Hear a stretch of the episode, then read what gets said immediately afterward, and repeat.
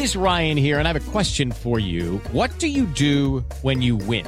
Like, are you a fist pumper? A woohooer, a hand clapper, a high fiver. I kind of like the high five, but if you want to hone in on those winning moves, check out Chumba Casino. At ChumbaCasino.com, choose from hundreds of social casino style games for your chance to redeem serious cash prizes. There are new game releases weekly, plus free daily bonuses. So don't wait. Start having the most fun ever at ChumbaCasino.com. No purchase necessary. BGW. Void were prohibited by law. See terms and conditions. 18 plus.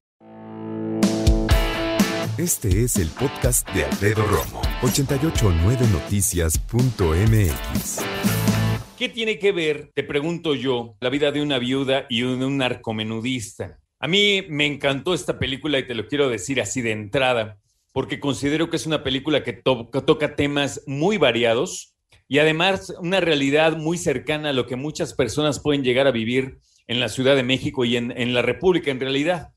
Hay mucho en donde reflejarse, en donde sentirse identificado por una razón u otra. Y para hablar al respecto tengo a Ernesto Contreras, quien dirigió la película a través del Zoom. Así que bienvenido Ernesto, ¿cómo estás?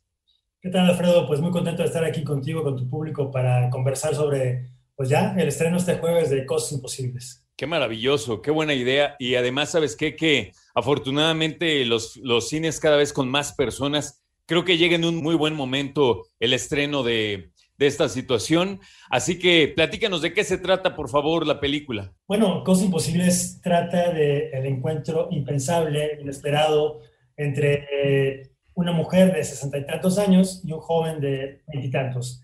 Y, y básicamente es una película que habla de amistad, de solidaridad, de resiliencia, de generosidad que son aspectos de ser humano que a veces se nos olvidan también.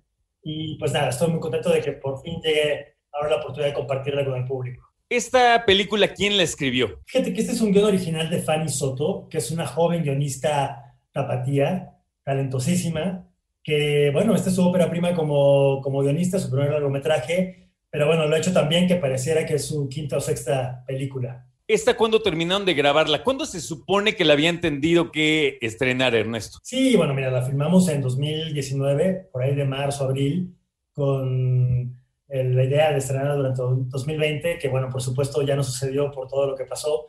Entonces, ahora es en 2021. Pero fíjate que, bueno, la verdad yo estoy muy contento de que coincida justamente con esta reapertura de las salas, con el semáforo verde, con el avance de la vacuna vacunación porque bueno, ahora podemos salir nuevamente eh, con precauciones y protocolos y demás, pero justo para ver una película como esta que me parece pues entrañable, que me parece oportuna, que me parece que es un recordatorio de que pues hay que abrazarse, ¿no? Y hay que reconectarse con el otro, así que estoy seguro de que mucha gente se va a identificar con, con la historia. Totalmente. Oye, ahora a Nora Velázquez, yo la recuerdo de muchos programas, sobre todo cuestiones de, de comicidad, Benny Emanuel, en lo personal, yo nunca lo había visto. El chavo está increíble. Platícame de él, porfa. Bueno, Benny Emanuel es un actor, es un joven actor con una larga ya trayectoria, mucha televisión, hizo un programa por ahí muy famoso, muy popular que se llama Como dice el dicho, pero recientemente, bueno, hace un par de años ganó el Ariel como actor revelación por un personaje que hizo hace varios años en una película que se llama De la Infancia, de Carlos Carrera, y bueno, seguramente te recordarás de su personaje en Chico es el protagonista de Chico ah, la película de Guy García Bernal. Y bueno, pues ahora, por supuesto, en Cosas Imposibles. Lo hace extraordinariamente bien. ¿Y sabes quién también tiene un papel que por lo menos a mí se me hace muy destacado porque lo odias al desgraciado? Al Salvador Garcini. Es un tremendo actor. Si revisamos, por ejemplo, Canoa, una película del maestro Casals, por ahí de los 70, pues él es uno de los personajes principales pero después Salvador se dedicó a dirigir. Dirige mucha televisión, dirige telenovelas, dirige teatro. Y ahora, bueno, lo convencimos, le hicimos ahí manita de puerco para que regresara a actuar después de casi 30 años y me parece que lo hizo espléndidamente. Yo creo que es una película eh, mexicana que afortunadamente toca otro tipo de temas. Yo pienso, y eso es una cuestión personal, que de un tiempo para acá se ha invertido mucho en películas de comicidad mexicanas que están muy bien logradas, que son muy simpáticas, creo que se ha hecho muy buen trabajo, pero a mí se me hacía importante que llegara algo como Cosas Imposibles, un encuentro intergeneracional eh, que tiene que ver también con personas que tienen cosas en común, pero la mayoría las tienen muy discrepadas, muy distantes, personajes eh, muy entrañables que pueden ser nuestros vecinos, Ernesto.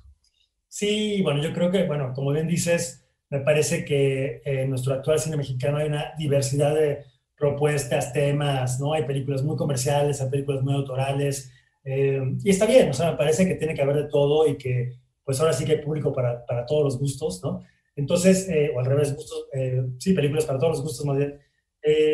Y, y, bueno, Cosas Imposibles me parece que es una película que sí apela al público, es una película ligera, divertida, tiene humor, pero tiene drama, pero tiene como cosas que te pueden conectar, identificar. Entonces, bueno, yo lo que digo es que el público se la pasa muy bien cuando la ve y que, nada, estoy seguro de que pues puede haber diferentes generaciones que se conecten muy bien con la historia. Sí, se pueden conectar muy bien. Además, eh, fíjate que de repente a mí me daba la impresión cuando la vi que iba a poder predecir dos, tres cosas y no fue el caso, ¿eh? lo cual me dejó muy buen sabor de boca. ¿eh? Sí, yo creo que es parte de las virtudes del guion, ¿no? Este, bueno, ahora es la película, pues, pero como historia, eh, ¿qué pasa? Que nosotros como espectadores estamos acostumbrados a ver un montón de contenido, películas, series, de todo tipo. Y entonces, ¿qué pasa? Que, bueno, pues eh, sientes que puedes adivinar para dónde van las historias, ¿no? Y casi siempre acertas porque, eh, pues dices, ah, claro, este va a pasar que se va a enamorar de aquel, o aquel se va a pelear con no sé quién. Y en esta película me parece que todo lo que te puedas imaginar se va por otro lado y pues es creo que parte de su originalidad y la apuesta de la película para, pues eso, para que le guste a la gente y para que la pasen muy bien viéndola.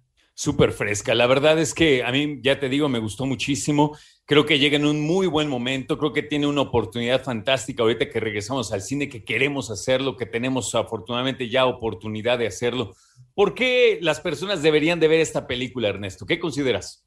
yo creo que es un buen momento para recordar que nos podemos abrazar, que nos podemos reconectar, que el cine funciona también para eso. El cine puede eh, servir para denunciar, para asustarnos, para divertirnos, para enojarnos y de pronto para recordarnos también nuestra humanidad. Y ese es el objetivo principal de Cosas Imposibles, ¿no? Entonces, nada, yo lo describo como un abrazo desde la pantalla, así que hay que darse chance de, de ese apapacho en el cine.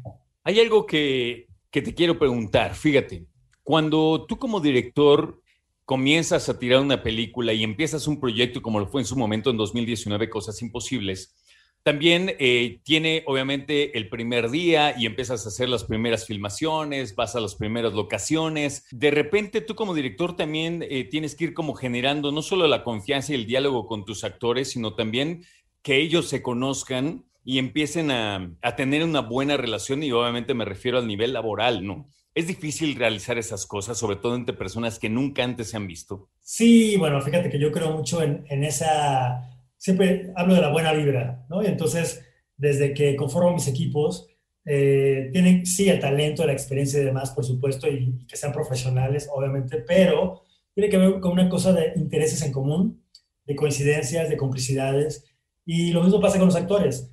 Eh, a mí no me importa si son famosos, no famosos, si son de cine, de televisión, de teatro, no me interesa.